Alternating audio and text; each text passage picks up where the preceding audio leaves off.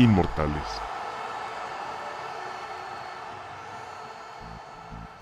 ¿Es posible ganarlo todo? ¿Es posible tener éxito en todas y cada una de las competencias en las que participes? Esta mujer nos demostró que sí.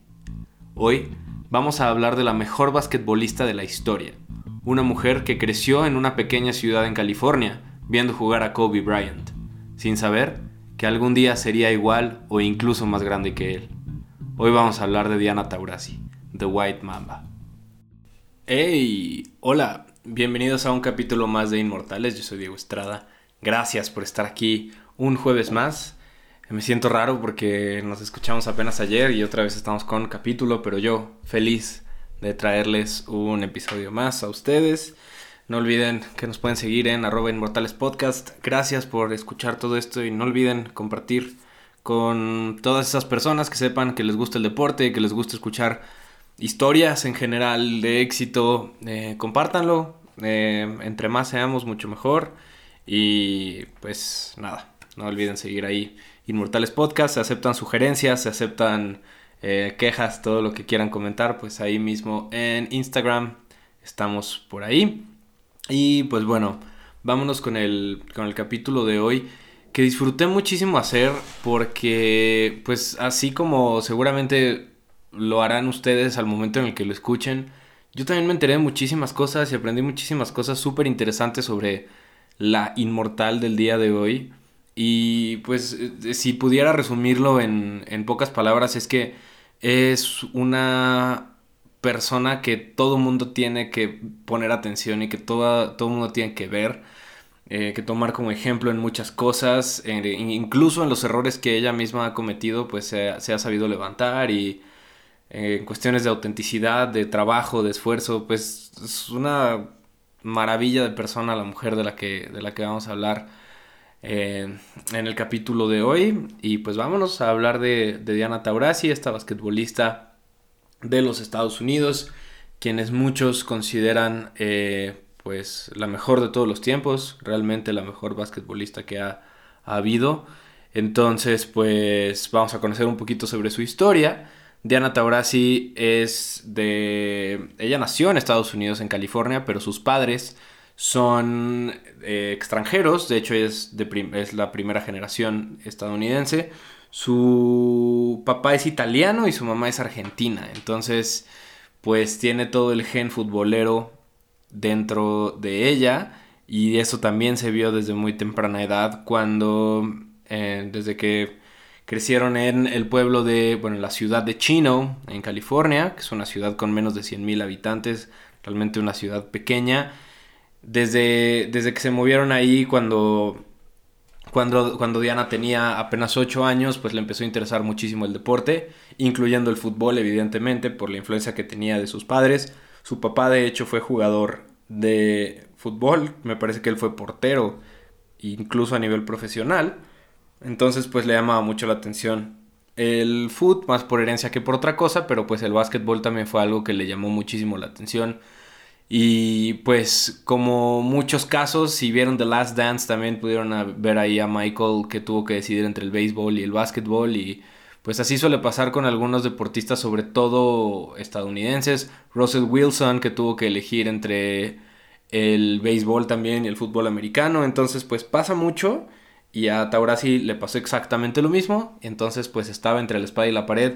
Tenía que elegir si eh, se inclinaba por el fútbol o por el básquetbol y terminó optando por la segunda opción, pensando ella, me parece con, con cierto fundamento, que el, que el fútbol apenas estaba en desarrollo y que tenía todavía más futuro el básquetbol viéndolo ya a un nivel profesional, lo cual es cierto, si bien eh, el fútbol de Estados Unidos femenil pues tiene a la mejor selección del mundo para muchos, pues es un, es un deporte que, en ese país todavía está en desarrollo y el básquetbol pues siempre ha estado ahí y llama la atención de toda la gente. Entonces pues la WNBA ha hecho muchos esfuerzos para llegar a más y más personas y pues como que Taurasi lo entendía de esa manera y sabía que pues podía tener un futuro eh, más prometedor si así lo quieren ver en el básquetbol que en el fútbol. Y pues justamente a partir de que tomó esa decisión, empezó a llamar la atención de, las escuelas. Ella ya jugando en high school, en, eh, en chino, como les decía, pues muchas universidades la empezaron a ver. Hago el pequeño paréntesis que eh, para los que no sepan, siempre, eh, normalmente el procedimiento de un jugador, y lo hemos mencionado varias veces, antes de llegar a un equipo, pues es la universidad, pero antes pues están jugando en su, en su preparatoria o en, high school. Entonces, de ahí van ciertos visores y ciertos scouts que les llaman a ver a los jugadores y a las jugadoras y de ahí ya eligen eh, si son prospectos para llevárselos a su universidad porque pues las universidades también obtienen cierto renombre, beneficio incluso económico cuando tienen a buenos jugadores y a buenos equipos que los representan a nivel colegial en las distintas disciplinas. Entonces, pues ya empezó a llamar la atención de muchos, pero al final quien hizo la apuesta más... Ah, pues no, no diría que es la más jugosa o la más atractiva porque realmente los jugadores colegiales no ganan eh, dinero, ellos no, no perciben ningún salario. Reciben una beca completa, también lo mencionamos cuando hablábamos del draft de la NFL, pero que por cierto es hoy, para que lo vean a las 8 de la noche, pequeño anuncio, pero este, pues sí, eh, no, no les pagan, pero les dan becas y saben también que si están en una buena universidad, de una buena liga, pues también es buena oportunidad para que den el salto hacia la siguiente categoría, que obviamente pues es la más importante, en este caso la WNBA. Entonces, pues la propuesta más atractiva vino por parte de la Universidad de Connecticut, de Yukon, que pues históricamente es el mejor, la mejor escuela a nivel básquetbol femenil en la, en la NCAA. Y pues era tanto el interés de Yukon por tener a Taurasi en sus filas que la invitación la hizo personalmente Gino Auriema, quien era en ese entonces el coach de los Huskies de Yukon fue a la casa de Taurasi y ahí estuvo platicando con ella, estuvo platicando con sus papás para que, como de alguna manera, convencerlos de tomar esa decisión. Y pues dicho y hecho, Taurasi terminó haciendo sus maletas y se fue de California para Connecticut y empezar su carrera como jugadora de NCAA o de fútbol, perdón, de básquetbol colegial. Y pues realmente desde ese momento se empezó a notar el nivel que tenía realmente Diana desde, desde esos partidos en, en college. De hecho hay una historia en la que ella misma cuenta que tuvo un muy mal partido en un Final Four, es decir, como en unas semifinales contra la Universidad de Notre Dame y llevaban una ventaja de 18 puntos, la dejaron ir y terminaron perdiendo ese partido y pues la misma, la misma Diana dice que es probablemente el peor partido que ha dado en su, en su carrera. Y a partir de ese mal partido, eh, Taurasi se, propuso no volver a perder un juego más eh, de, de, los partidos importantes en NCAA. Y pues dicho y hecho, no volvió a perder. De hecho, esa, esa promesa terminó en tres campeonatos consecutivos para la Universidad de Connecticut, dominando por completo la división femenil de básquetbol colegial. Entonces, pues desde ahí les digo que se veía esta, este, este compromiso de Taurasi con, con, con el deporte y que realmente estaba concentradísima y fuera, de, fuera del compromiso, pues también el talento, ¿no? Que, era una, una jugadora distinta a, las demás. Y pues también, además de, de, estos tres campeonatos, se fue solamente perdiendo 8 partidos. Terminó con una marca de 139 ganados y 8 perdidos en toda su estancia en, en la Universidad de Connecticut. De hecho, también promedió 15 partidos, perdón, 15 puntos por partido y fue la primer jugador en la historia de esta escuela en acumular 2.000 puntos, 600 rebotes y 600 asistencias. Y por si esto fuera poco, también Taurasi, eh, estando en la Universidad de Connecticut, fue ganadora del premio Naismith en los años 2003 y 2004, sus últimos dos años. El premio Naismith, para aquellos que no sepan, es como el jugador más valioso prácticamente del básquetbol colegial. Es, digamos, el MVP tanto en básquetbol varonil como en femenil se lo dan al, mejor jugador de la temporada en, en NCAA y pues Taurasi lo ganó en sus últimas dos temporadas. dos años consecutivos ganando este premio y tres años consecutivos ganando el campeonato con el resto de sus compañeras. Y pues después de este maravilloso paso por el básquetbol colegial, obviamente empezó a llamar la atención de los equipos de la WNBA. Eh, querían todo mundo eh, llamar la atención de, Diana, pero pues como explicábamos en, también los episodios que hemos hablado de los drafts, pues la primer pick siempre la tiene el peor equipo y en aquel momento eh, el equipo que tenía el first pick era el Phoenix Mercury que pues obviamente tomó la decisión de fichar y de firmar a Diana Taurasi. Fue la primera selección del draft del 2004 de la WNBA. Y pues ese periodo de tiempo estuvo lleno de buenas noticias para Taurasi porque semanas después se eh, hizo oficial que ella iba a formar parte del equipo que representaría a Estados Unidos en los Juegos Olímpicos de Atenas 2004 entonces, pues apenas tenía 22 años y ya había firmado para un equipo de la WNBA y ya iba a representar a su país en unos Juegos Olímpicos. Juegos Olímpicos en los que les fue bastante bien a las chicas del básquetbol porque tenían simplemente a, a Taurasi, pero pues también tenían otra gran jugadora que fue Sue Bird Sue Bird también es una de las jugadoras más importantes en, la WNBA y en el básquetbol femenil en general. Y pues en aquella ocasión vencieron a Australia para ganar el oro. Y por cierto, ese equipo de Australia, dentro de, dentro de ese equipo estaba Penny Taylor. Penny Taylor era quien eventualmente también se anunciaría que jugaría para el Mercury en la próxima temporada y sería compañera de, Diana. Y también después, eh, eventualmente terminarían siendo eh, esposas, se terminaría casando Taurasi con Taylor. Entonces, pues me parece muy, muy chistoso que hace, eh, en el 2004 se conocieron y se enfrentaron y pues terminaron juntas. Y pues nada, es un, es un lindo detalle y ha de ser muy, curioso enfrentarte a tu pareja por una medalla de oro en Juegos Olímpicos. Pero bueno, así en esa ocasión, en Atenas 2004, ganó Diana Taurasi y la selección de Estados Unidos eh, la medalla de oro. Y pues así regresaba a, la WNBA a enfrentarse a su primer temporada con el equipo de Phoenix, ya con un oro en su palmarés y tres títulos de campeonato en NCAA no eran poca cosa y pues tenían toda la expectativa de ver a Taurasi jugar y pues su temporada como rookie no decepcionó, estuvo a la altura, fue bastante buena y de hecho terminó promediando 17 puntos, 4.4 rebotes y 3.9 asistencias. Además de eso, y todos estos datos hicieron que fuera nominada para el All Star de aquel año. Y pues también, obviamente, se condecoró con el Rookie of the Year, ganó el premio a novata del año de la WNBA por su gran desempeño en su primera temporada dentro de esta liga.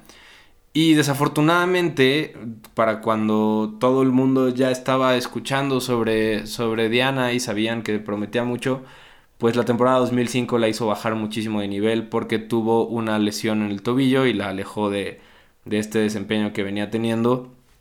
Pero pues eso no, no le dificultó o no le, no le impidió que los años siguientes eh, siguiera creciendo y demostrando lo, el gran talento que tenía.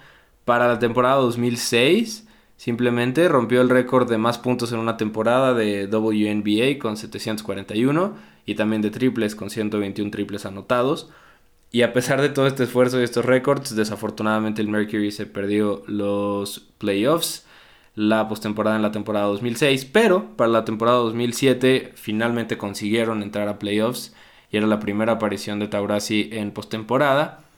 Lograron entrar y no solo eso, sino que llegaron hasta la última instancia y ganaron el título. Ganaron por primera vez en su historia unas finales de WNBA, el Mercury de Phoenix, y obviamente mucho gracias al trabajo de Taurasi, quien ni siquiera había pasado los 25 años y ya había ganado títulos de campeonato en NCAA, medalla de oro y un título de WNBA. Entonces, pues si eso no es grandeza, no sé qué más puede hacer y lo que nos falta, pero bueno, en ese momento Taurasi ya estaba consagrándose como una gran jugadora y pues siendo muy joven, les digo, apenas con 25 años.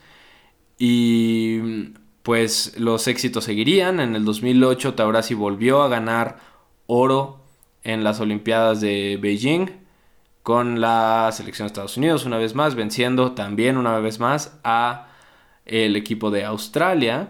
Esto fue 2008 y 2009 seguían los éxitos porque Taurasi fue nombrada MVP de la temporada de la WNBA en aquella ocasión y también llegó a su segunda, eh, apareció por segunda vez en finales y volvió a ganar las finales por segunda vez en tres años.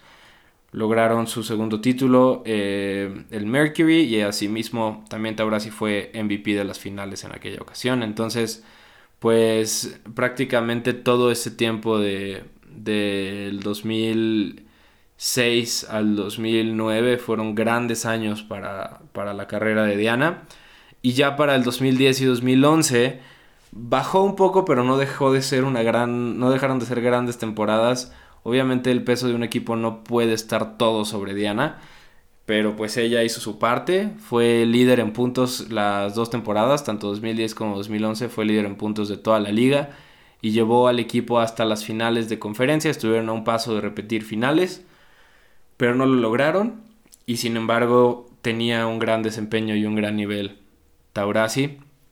Pero bueno, para el 2012 mm, Diana no pudo jugar más que 8 partidos ya cercanos al final de la temporada porque estuvo lesionada de la cadera y además estuvo descansando y, poniéndose eh, de la mejor forma para estar a tope para unos Juegos Olímpicos más. Estoy hablando de Londres 2012 y pues esa espera, esa preparación rindió frutos porque terminó colgándose su tercera medalla en esta ocasión venciendo a la selección de Francia, pues lograba un oro más Taurasi en los Juegos Olímpicos.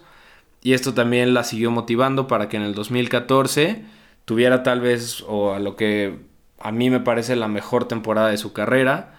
Ahí les va lo que, lo que logró en aquella ocasión. Eh, logró ascender a segundo lugar en, en, puntos por partido en toda la historia de la WNBA, así como quinto lugar en puntos totales de toda la historia. Terminó 29-5 la temporada y terminar 29-5 quiere decir el mejor récord que ha habido, así como cuando hablamos de los Golden State Warriors y su 73-9, pues esto es lo mismo. 29-5 obviamente son menos partidos porque son menos equipos, pero pues es el mejor récord que ha tenido un equipo en la WNBA. Y además de esta buena, de esta buena temporada regular, pues en los playoffs les fue muy bien. Ganaron su tercer campeonato y Diana también ganaba su segundo MVP de finales, entonces pues fue una temporada y un año redondo para Taurasi aquel 2012 y pues perdón, 2014, 2012, no sé por qué me quedé en el 2012. No, aquel 2014 para Taurasi fue un gran gran año. Y de venir a de venir en un gran nivel y de haber ganado el título se perdió toda la temporada 2015 con el Mercury. Y ahí les va por qué, no fue ninguna lesión ni mucho menos, sino que su equipo de Europa, y ahorita les explico cómo está eso de los equipos europeos, le pidió que, que se perdiera o que no jugara la temporada para no arriesgarse y poder estar a tope eh, cuando jugara para ellos. Y pues a cambio de eso le iban a, a subir el salario, entonces pues ella aceptó y por eso se perdió toda la temporada 2015. Y bueno, ahora sí les explico rápidamente eso. Como la WNBA en nivel, digamos, exigencia, eh, en cuestión del tamaño de, de, la liga y de la cantidad de equipos y de partidos y tal, pues como les decía hace rato, solo son 34 partidos en toda la temporada. Entonces, pues se juega desde mayo más o menos hasta septiembre y prácticamente tienen todo lo que dura la NBA, como la, la rama masculina que es desde octubre hasta justamente más o menos junio, pues tienen todo ese tiempo para, para seguir jugando y, y pues como no hay como otra liga local que lo haga, Los equipos europeos de las Euroligas, eh, digamos Real Madrid, Galatasaray, eh, Barcelona, Fenerbahce, Zenit, todos estos equipos buscan eh, contratar temporalmente, por así decirlo, a los jugadores de la WNBA para que jueguen el torneo con, con ellos y después se regresen a jugar en Estados Unidos. Es completamente válido, es completamente eh, normal, porque también en cuestión de salarios es mucho mayor la cantidad de dinero que ofrecen los equipos europeos en comparación con lo que ofrecen los equipos en Estados Unidos. Pues en el aspecto económico también le conviene a las jugadoras y también el hecho de que se mantienen en ritmo y no paran, pues eso es una, una excelente forma de, de seguir en su mejor nivel. Entonces, bueno, en aquella ocasión, en el 2015, no jugó toda la temporada con, con Phoenix para esperarse a jugar con su equipo europeo, que era el Ekaterimburgo. Ya llegaremos a todos los logros que tuvo en Europa. Y pues después eh, nos quedamos 2015, pues 2016, adivinen qué, volvió a ganar otra medalla de oro, su cuarta medalla de oro y última hasta la fecha en los Juegos Olímpicos de Río de Janeiro, venciendo a la selección de España. Entonces, pues cuatro medallas de oro, creo que pocas personas pueden decir que las tienen. Y pues por esto, no sé cuántos récords y cuántos datos les he dado de Diana, pero pues creo que son más que suficientes para darnos cuenta de su grandeza y de, y de lo importante que es como figura en el básquetbol. Y por si esto fuera poco, en el 2017 fue, fue una temporada de récords para Diana porque se convirtió en la primera jugadora en la historia de la WNBA en registrar 7.000 puntos, 1.500 rebotes y 1.500 asistencias, así como tal vez el, el logro más importante de aquel año que fue convertirse en la máxima anotadora de la historia, líder en puntos de toda la historia de la WNBA entonces, pues fue un año de récords aquel 2017 para Diana. Eh, el 2018 fue un año mm, promedio, si así le quieren llamar. Y para la temporada anterior, es decir, la 2019, Taurasi se perdió el inicio de la temporada porque se estaba recuperando de una cirugía de espalda. Y también se perdió muchos partidos de la temporada en general por una lesión en el tendón de la corva. De hecho, terminó disputando solamente seis partidos en toda la temporada. Y pues todo el mundo hablaba de su retiro, hablaba de que tal vez ya por estas lesiones y por esta ah, poca constancia, Taura sí se iba a retirar. Pero pues no fue así. Realmente Diana, ah, empezando o de, en cara hacia la, temporada 2020, ella insistió y dijo que ella quería seguir jugando, que seguía apoyando, que quería seguir apoyando a su equipo. Y bueno, desafortunadamente sabemos lo que, lo que sucedió. La temporada iba a, a comenzar el 14 de mayo, muy pronto de hecho, pero pues por obvias razones se pospuso. Y también Diana estaba buscando su quinto oro en los Juegos Olímpicos y ser la primera basquetbolista o jugadora de básquetbol, eh, tanto de la rama varonil como, como femenil, en tener cinco oros. Pero pues se ve, se ve complicado para el 2021, no sabemos qué pueda pasar, ya tiene 37 años, ojalá de verdad la puedan eh, elegir y pueda llegar a sus quintos Juegos Olímpicos para que gane una quinta medalla de oro, si todo sale bien, pero pues no lo sabemos, tampoco sabemos cuándo vaya a comenzar la temporada, ojalá veamos a Taurasi un par de temporadas más, porque pues creo que con todo lo que les he dicho queda muy claro la, enorme figura que es y también lo importante que es a nivel deportivo. Pues les voy a dar unos datos extra por si no fueron suficientes los que, los que dimos en todo este tiempo.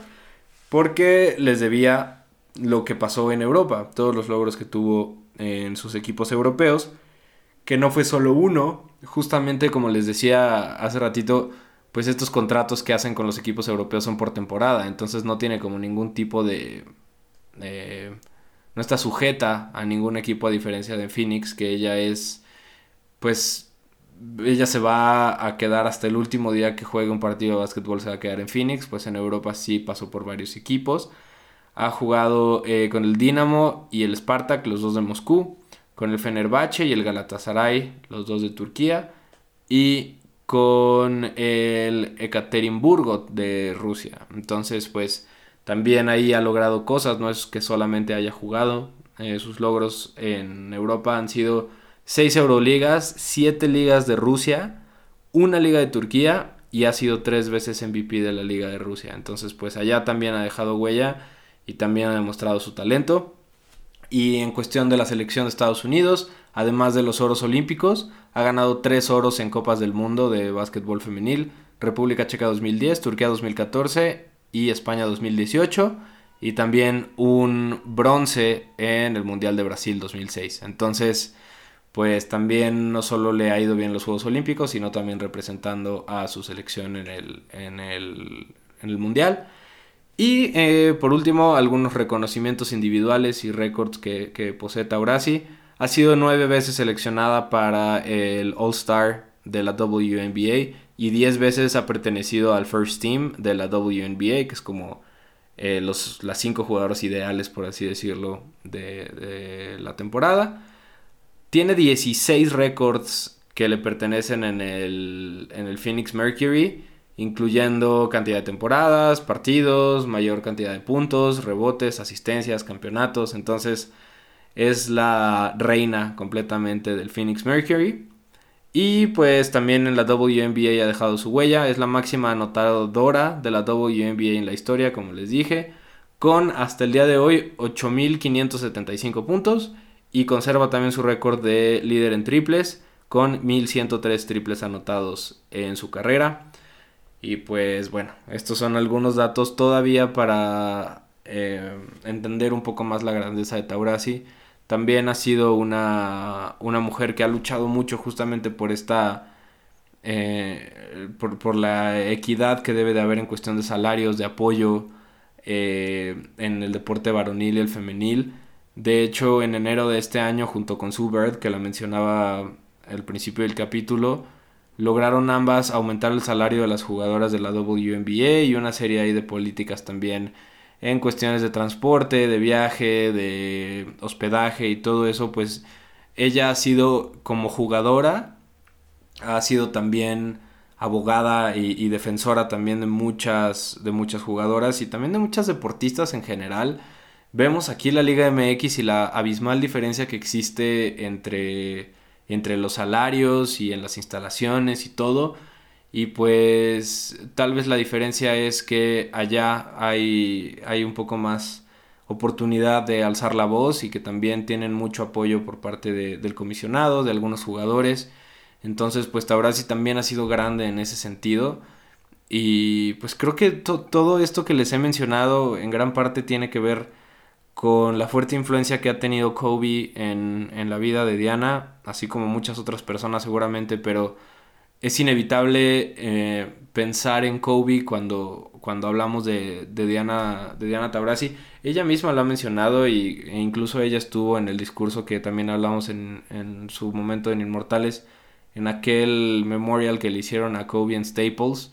Taurasi eh, subió a dar, algunas, a dar unas palabras con todo el corazón ella conocía a Gianna, sabía que tenía muchísimo futuro, que seguramente iba a estar en, la Universidad de Connecticut. Y sabiendo también que Kobe era una persona muy cercana al, a la WNBA y al crecimiento de, del básquetbol en, en, la rama femenil, pues todo esto son como paralelismos de, de, de, entre ellos dos, incluso en su estilo de juego. Kobe la entrenó muchas veces con ella, la ayudaba mucho, entonces pues eh, es inevitable pensar en eso y que Taurasi es una gran persona que ha, movido cielo, mar y tierra para que las mujeres estén en condiciones que merecen estar y que con el talento que tienen pues también no tienen por qué privarse de ganar una muy buena cantidad de dinero en sus salarios y de estar en buenas condiciones. Entonces pues nada más que, que respeto y palmas para, para Taurasi porque es una gran mujer y es una gran jugadora y es la mejor jugadora de básquetbol que ha pisado este planeta. Y así llegamos al final de este capítulo de Inmortales. Espero que les haya parecido interesante, que les haya gustado. Ya saben que cualquier comentario es bienvenido. Yo soy Diego Estrada. Muchísimas gracias por escucharnos. No se olviden de escuchar The Last Dance, perdón, de ver The Last Dance los lunes. Eh, porque está buenísima esa serie, por favor. Y draft de la NFL hoy a las 8 de la noche. Cuídense mucho, vivan el deporte, amen el deporte. Les mando un abrazo, manténganse en casa, cuídense, bye.